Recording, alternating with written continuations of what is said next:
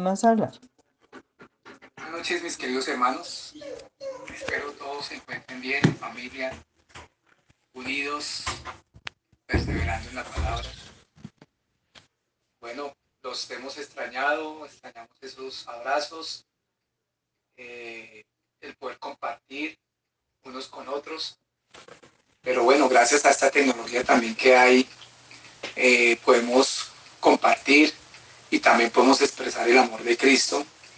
Y qué maravilloso es que a través de este medio también podamos enviarnos enseñanzas maravillosas. Eh, he visto que muchos de ustedes mm, han enviado enseñanzas al grupo de la iglesia. Me parece excelente que estén pendientes, que se estén edificando, que estén creciendo en el Señor.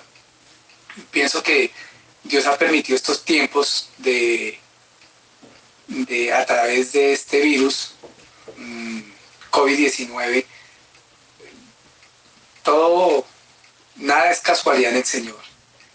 Y sé que tal vez la iglesia está, está profanando tal vez el templo porque muchas veces llegábamos allí con mucha religiosidad, pero tal vez llevando nuestras vidas eh, sin un crecimiento espiritual, sin una entrega al Señor, tal vez muchas veces sin obedecer su palabra.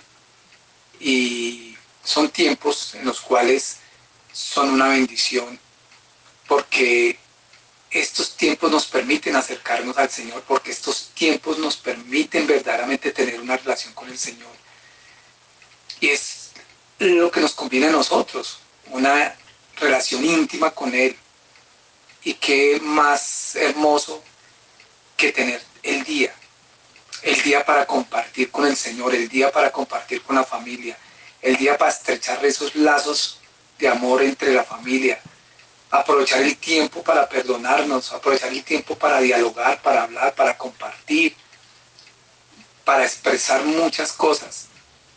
Para nosotros ha sido una bendición grande esta situación, la verdad ha sido maravilloso. Hemos retomado un, devocional que habíamos dejado hacía un tiempo y qué hermoso eh, poder estar los cuatro y el estar compartiendo la palabra día a día.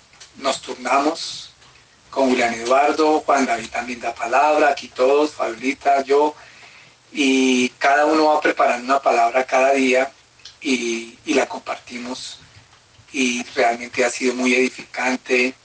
Eh, hemos tenido tiempo para jugar, para compartir, eh, tiempo para estudiar la palabra, tiempo para eh, unirnos. Entonces, mis hermanos, espero que ustedes en sus casas también estén perseverando en el Señor. La palabra que quiero compartirles está en la primera carta a los tesalonicenses, en el capítulo 5, y está desde el versículo 12 al versículo 23. Y la palabra del Señor dice, os rogamos hermanos que reconozcáis a los que trabajan entre vosotros y os predicen en el Señor y os amonestan, y que los tengáis en mucha estima y amor por causa de su obra. Tened paz entre vosotros. También os rogamos, hermanos, que amonestéis a los ociosos, que alentéis a los que poco a los de poco ánimo, que sostengáis a los débiles, que seáis pacientes para con todos. Mirad que ninguno pague a otro mal por mal. Antes, seguid siempre lo bueno unos para con otros y para con todos. Estad siempre gozosos, orad sin cesar, dar gracias eh, en todo, para que es, porque esta es la voluntad de Dios para con vosotros en Cristo Jesús no apaguéis el espíritu, no menosprecéis las profecías, examinémoslo todo, retened lo bueno, absteneos de toda especie de mal, y el mismo Dios de paz os santifique por completo, y todo vuestro ser, espíritu, alma y cuerpo sean guardados irreprensibles para la venida de nuestro Señor Jesucristo, para la venida de nuestro Señor Jesucristo. Esta palabra eh, que el apóstol Pablo envía a la iglesia de Tesalónica mm, es recomendándoles, ¿sí? es aconsejándoles, es exhortándoles a lo importante que es eh, vivir como hijos de Dios.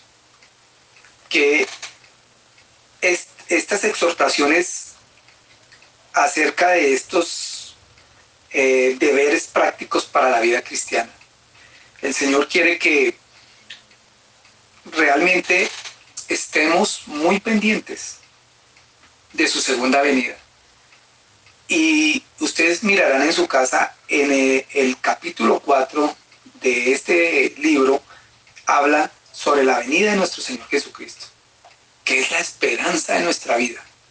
La venida del Señor Jesucristo es la esperanza para nuestra vida. Ustedes lo estudiarán ahí en su casa en el, capítulo 4. Pero el Señor también dice que debemos estar listos. Y por eso, empezando el capítulo 5, del versículo 4 al 8, habla de esos pasos, de estar listos. Por ejemplo, dice el versículo 6 del capítulo 5, por tanto, no durmamos como los demás, sino velemos y seamos sobrios. Pues los que duermen, de noche duermen, y los que se embriagan, de noche se embriagan. Esos son los impíos, esas son las personas que no conocen de Dios, que se la pasan durmiendo, que se la pasan pensando en trabajo y pensando en muchas cosas y en embriagarse. Pero, pero nosotros, dice la palabra, que somos del día, seamos sobrios, habiéndonos vestido con la coraza de fe y de amor y con la esperanza de salvación como el yelmo entonces, el Señor aquí esta porción está diciendo, tenemos que estar listos, tenemos que perseverar. Y, y ya yendo a esta parte que leímos, el Señor dice, nos manda a nosotros, despertemos. No más ociosidad con la palabra, no más ociosidad, no más pereza para orar, para escudriñar la palabra, para buscar de Dios, no más pereza entonces quiero animarlos, mis hermanos, a que como dice la palabra, dice que los alentemos, hermano. Y quiero alentarlos a ustedes y quiero animarlos a ustedes con amor y con paciencia de que busquemos de Dios. Es tiempo de buscar de Dios. Estos tiempos no son casualidad. Dios cada vez está más cerca y tenemos que perseverar. Y por eso da estas instrucciones, por eso da estas recomendaciones. Por eso da estos consejos y estas exhortaciones para que perseveremos en el Señor. Y dice, siempre gozosos, siempre gozosos. Mire, podemos ver en las noticias cosas que están pasando. Este problema del coronavirus puede incrementarse en Colombia, pero usted tiene que estar gozoso, porque son tiempos finales, son tiempos en los que nuestra esperanza es Cristo. Y eso me tiene que llevar a estar gozoso, a estar alegre pero eso se experimenta si, si, como dice el segundo punto, orar sin cesar. Si estamos orando en todo tiempo, si estamos perseverando en la oración. Miren mis hermanos, aprovechemos el tiempo de conocer a Cristo, de conocer a Dios.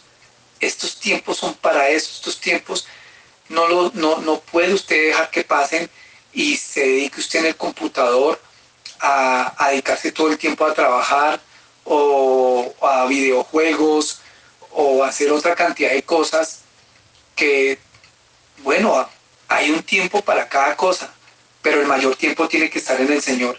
Y Él dice en el, en el versículo 18, da gracias en todo, porque esta es la voluntad de Dios para con vosotros en Cristo Jesús.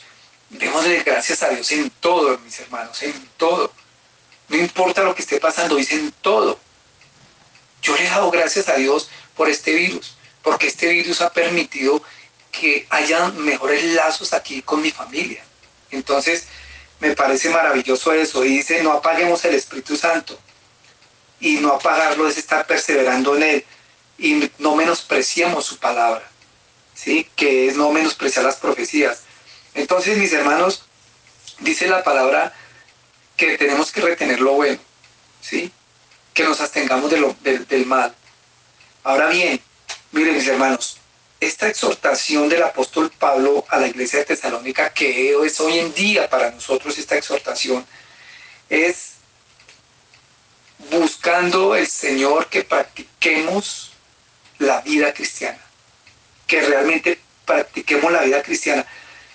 Que estos requisitos son importantes. ¿Por qué son importantes estos requisitos, hermanos? Dice el versículo 23, y el mismo Dios de paz os santifique. La santificación viene cuando usted está perseverando en la palabra. La santificación viene cuando usted está viviendo estos versículos de la palabra. Y dice, todo vuestro ser, espíritu, alma y cuerpo sea guardado irreprensiblemente, hermano. Entonces, mis queridos hermanos, si cumplimos con estos requisitos, el objetivo es estar y vivir en santidad. En santidad. La palabra santidad de diferentes formas está como unas 11 veces en este libro. Siempre hablando de santidad. No fue fácil para el apóstol Pablo llegar a la iglesia de Tesalónica. No fue fácil, fue en su segundo viaje y fue en momentos muy difíciles. Pero hubo judíos y hubo gentiles que se convirtieron. Esa gente que se convirtió fue gente entregada al Señor. Y eso es lo que Dios quiere que hagamos nosotros, nos entreguemos al Señor. Y entendamos que lo principal de esta carta es la esperanza futura de la venida de nuestro Señor Jesucristo. Bueno, mis queridos hermanos, quería compartirles a ustedes esta porción de la palabra y vamos a orar pidiéndole al Señor que esta palabra eh, no sea en vano, Señor. Pidiéndole a Dios que esta palabra realmente nos lleve a cambiar y a ser diferentes y que entendamos y comprendamos que los tiempos están cerca y que cuando los tiempos están cerca la vida se pone un poco más difícil. Tenemos que entender eso, hermanos. Pero todo es con el fin de la venida de nuestro Señor Jesucristo, es nuestra esperanza. Y esa es nuestra vida cristiana, esperándolo a Él. Entonces vamos a orar, hermanos. Padre, creo, quiero darte gracias, Señor, por este tiempo que me permitiste compartir esta palabra con mis hermanos, Señor.